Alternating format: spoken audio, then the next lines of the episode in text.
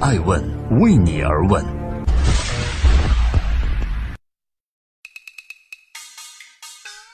Hello，大家好，二零一八年的二月二十一日，今天是周三，欢迎聆听《守候爱问人物》，记录时代人物，探索创新创富。今天共同关注丑男黄渤靠什么走红演艺圈呢？黄渤在中国的狗年春晚又小火了一把。我们最好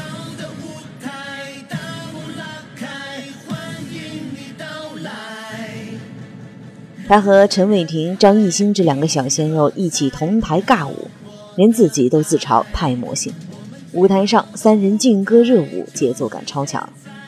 在靠脸吃饭的演艺圈，黄渤无论是相貌还是私生活都低调很多，甚至他的妻子几乎都没有公开亮相过。但尽管如此，看上去硬件并不优渥的黄渤，似乎自带流量，圈粉无数。在演艺圈的口碑是演技好、人缘好、情商也高。演技好是因为他台上表演敬业、卖力，深受观众喜爱；而台下呢，作为头顶光环的艺人，他有着很不寻常的奋斗史。今天，爱问人物带您走进最早出道时的黄渤，常人不知道的那些故事。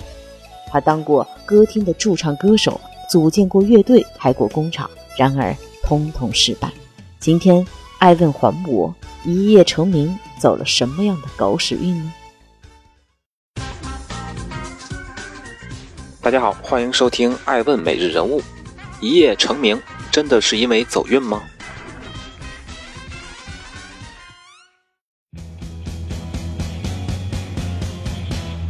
我爱你，亲爱的姑娘。说起黄渤的走红，给人们印象深刻的就是《疯狂的石头》。二零零六年，黄渤去参演导演宁浩的这部电影，猥琐的形象、搞笑的表演、诙谐的台词，黑皮一角让黄渤一夜成名，从此响彻大街小巷，人称“国民坏叔叔”。在娱乐圈成名，很大程度上靠运气，甚至一次运气定终生。二零一四年十月。黄渤在当年国庆黄金档上映的《心花怒放》《亲爱的》《痞子英雄二》这三部电影的票房累计超过五十亿，被封为五十亿影帝。黄渤在回顾自己的五十亿票房史的时候坦言：“真的就是运气比较好，合作伙伴不错。”然而轻描淡写的背后，他却省略了自己一路往前冲的奋斗历程。黄渤一九七四年出生于青岛。成长于知识分子家庭，父母在政府机关工作。少年时期的黄渤喜欢唱歌跳舞，多次参加歌手大赛。九十年代还在读高中的他，就走进歌厅，成为在歌厅驻唱的歌手。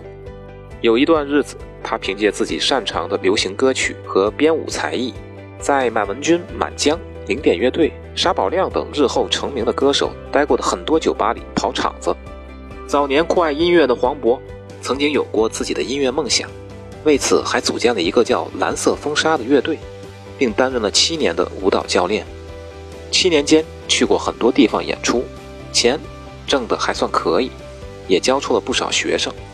相比于同一时期游走在地下室的北漂歌手，黄渤的这个奋斗时代已算是吃喝不愁。但遗憾的是，始终没有碰上伯乐。命运之神在两千年的夏天降临。正在西安演出的黄渤，被推荐到导演管虎即将拍摄的影片中参演一个角色。当时黄渤并没有任何影视表演经验，以为只是让他当个群众演员客串一下，但没想到居然是主演。这部电视电影叫《上车走吧》，也是黄渤的处女作。一不小心就闯进了演艺圈，而且获得了2001年度金鸡奖最佳电视电影奖。有人说这是黄渤走运。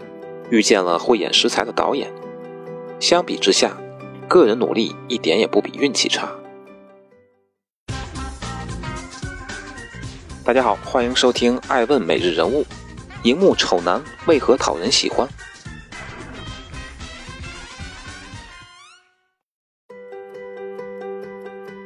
走了狗屎运的黄渤，演艺事业开始一路狂奔。二零零九年，三十五岁的黄渤。凭借《斗牛》斩获台湾金马奖最佳男主角，成为不拼颜值、靠实力逆袭的演技派。此后的二零一三年，黄渤以出演电影《泰囧》《西游降魔篇》《第一百零一次求婚》同时称霸贺岁档，电影总票房超过三十亿，于是有了一个外号“三十帝”。二零一四年、二零一五年，他又一步步晋级五十亿影帝、六十亿影帝。一路走来，丑男成为黄渤的标签。但是这个其貌不扬、辨识度却超高的小个子男人，一说话就乐呵呵，一颦一笑似乎总有戏味儿。这不是让那些公众帅哥羡慕嫉妒恨吗？然而人们群众就喜欢黄渤，戏里戏外都如此。坊间流传比较多的。是黄渤在戏外的风趣不输于荧幕上的本色表演，比如在第五十届金马奖颁奖典礼上，台湾主持人郑玉玲调侃黄渤：“今天晚上你穿的是呃睡衣吧？因为我五年没有来金马奖了，所以我是穿的特别的隆重。不过你嘛，你看看台下梁朝伟啊。”刘德华啊，成龙，他们穿的都很隆重的。对啊，对对，因为他们是客人嘛，客人到别的家里边去，当然要穿的隆重一点。因为你知道，你有五年没来，这五年我一直在金马奖，我已经把金马奖变得像家一样。啊回到家里穿什么，对不对？回到家里一定要穿的舒服一点。对于别人的不经意的调侃或者刁难，他总能机智幽默的化解。不得不说。黄渤被评价为娱乐圈里有名的零差评明星，正源于他的情商不俗。戏里是演技派，戏外也需要巧妙演绎而又不失份儿。黄渤还最怕人尴尬。据说有一次他和周冬雨开玩笑：“未成年就不该穿这么高的高跟鞋。”周冬雨回击了一句：“可是我穿高跟鞋比你高啊！”事实上，这一枪是在拿黄渤的身高开涮。然而黄渤一笑了之。只为尽量不让冷场。一名出色的演员，不耍大牌，聪明又肯下功夫，懂得游刃有余的处世之道。黄渤做得恰到好处，所以怎能不讨人喜欢呢？大家好，欢迎收听《爱问每日人物》。变身投资人赚钱还是好玩？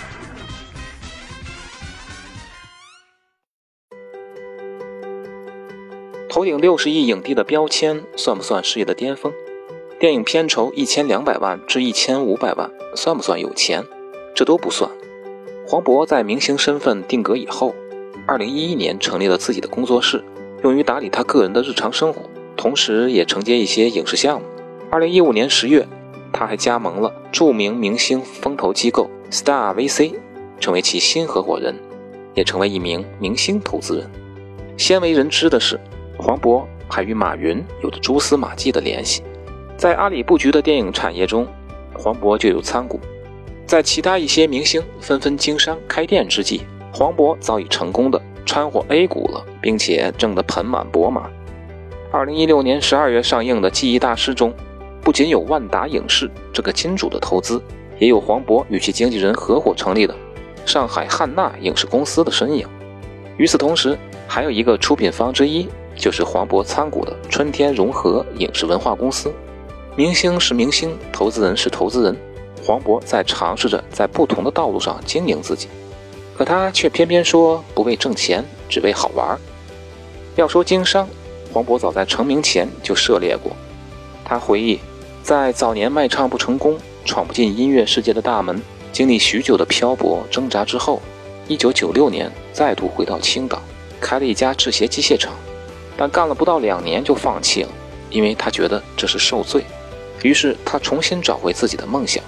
黄渤自称一路在坚持，但他不主张一条道走到黑。当你在一条路上走了很多，却并没有获得想要的成功，这时候就需要换一条路试试看。这不代表你不执着，而是执着的另一种变通方式。如今回想起来，这一幕一幕都像由他主演的电影，这就是他的生活。感谢各位聆听和陪伴，这里是爱问人物，每周一到周五晚上九点半，周一到周六下午一点半，在艾问的官微和官网为您上线，记录时代人物，探索创新创富。在今天艾问人物的最后，我想说，从草根逆袭成为一线明星，黄渤的成功啊，看起来似乎身不由己，事实上，他比谁都努力，懂得变通。黄渤曾经感慨地说道：“我一路走来，其实是个软坚持。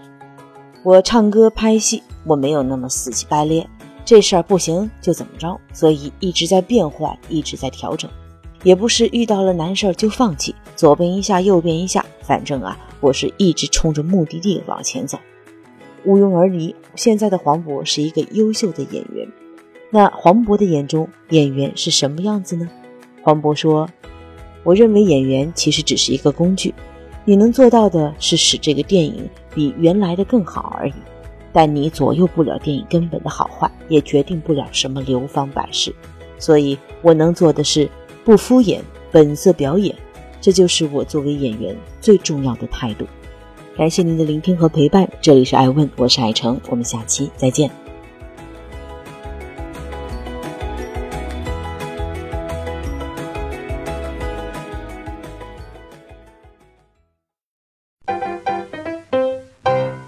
爱问。是我们看商业世界最真实的眼睛，记录时代人物，传播创新精神，探索创富法则。